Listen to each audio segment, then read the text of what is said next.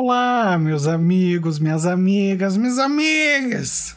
Tá no ar a Rádio do Dedo. É a Rádio do Dedo.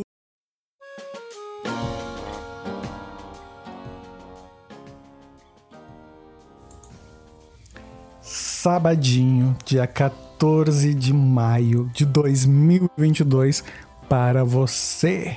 Essa energia, né? da espiritualidade e hoje é um dia 7. Um dia 7, no sétimo dia do mês. Olha que delícia, a gente está muito síncrono a energia, apesar dela estar tá bastante né, em algumas camadas tumultuadas, para quem soube aproveitar os últimos 15 dias ela fluiu bastante. Então, se você soube aproveitar essa fluência, né, presta atenção, às sextas-feiras 13 ela elas apresentam esse aspecto, tá? Então, a partir de amanhã a gente já sai dessa sincronicidade e então a gente volta a ter uma vida um pouco mais normal. Mas, né, tem outros fatores que também vão influenciar isso aí tudo. Bom, ditos e não ditos, hoje é sim um dia 7, é um sábado. Teve já lua fora de curso, mas no momento que você está ouvindo esse podcast, não importa qual momento, ela já voltou. Ela foi das 5 e 7 até as 7h33. Hoje é o dia das vocações. Espero que você já tenha encontrado a sua, se não, estou aqui para te ajudar a se entender, a se autoexpressar. Vamos conversar sobre isso. Olha que dia maravilhoso. Bom, quando a gente olha para o dia de hoje, dessa energia 7, no sétimo dia, né? É excelente para a gente refletir. O que, que a gente vai ter para refletir? Ruvem tambores, vamos ao nosso tarô. E a cartinha que sai para nós é o 10 de copas.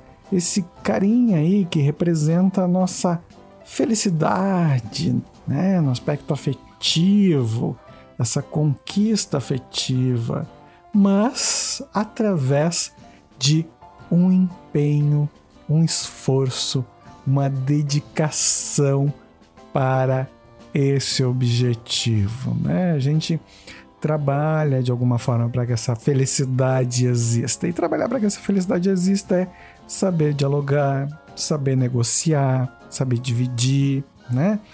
Hoje, no dia das vocações, esse espaço para a gente pensar se temos vocação para o diálogo, por exemplo, é muito importante pensarmos sobre isso, entendermos, compreendermos que precisamos aprender a conversar.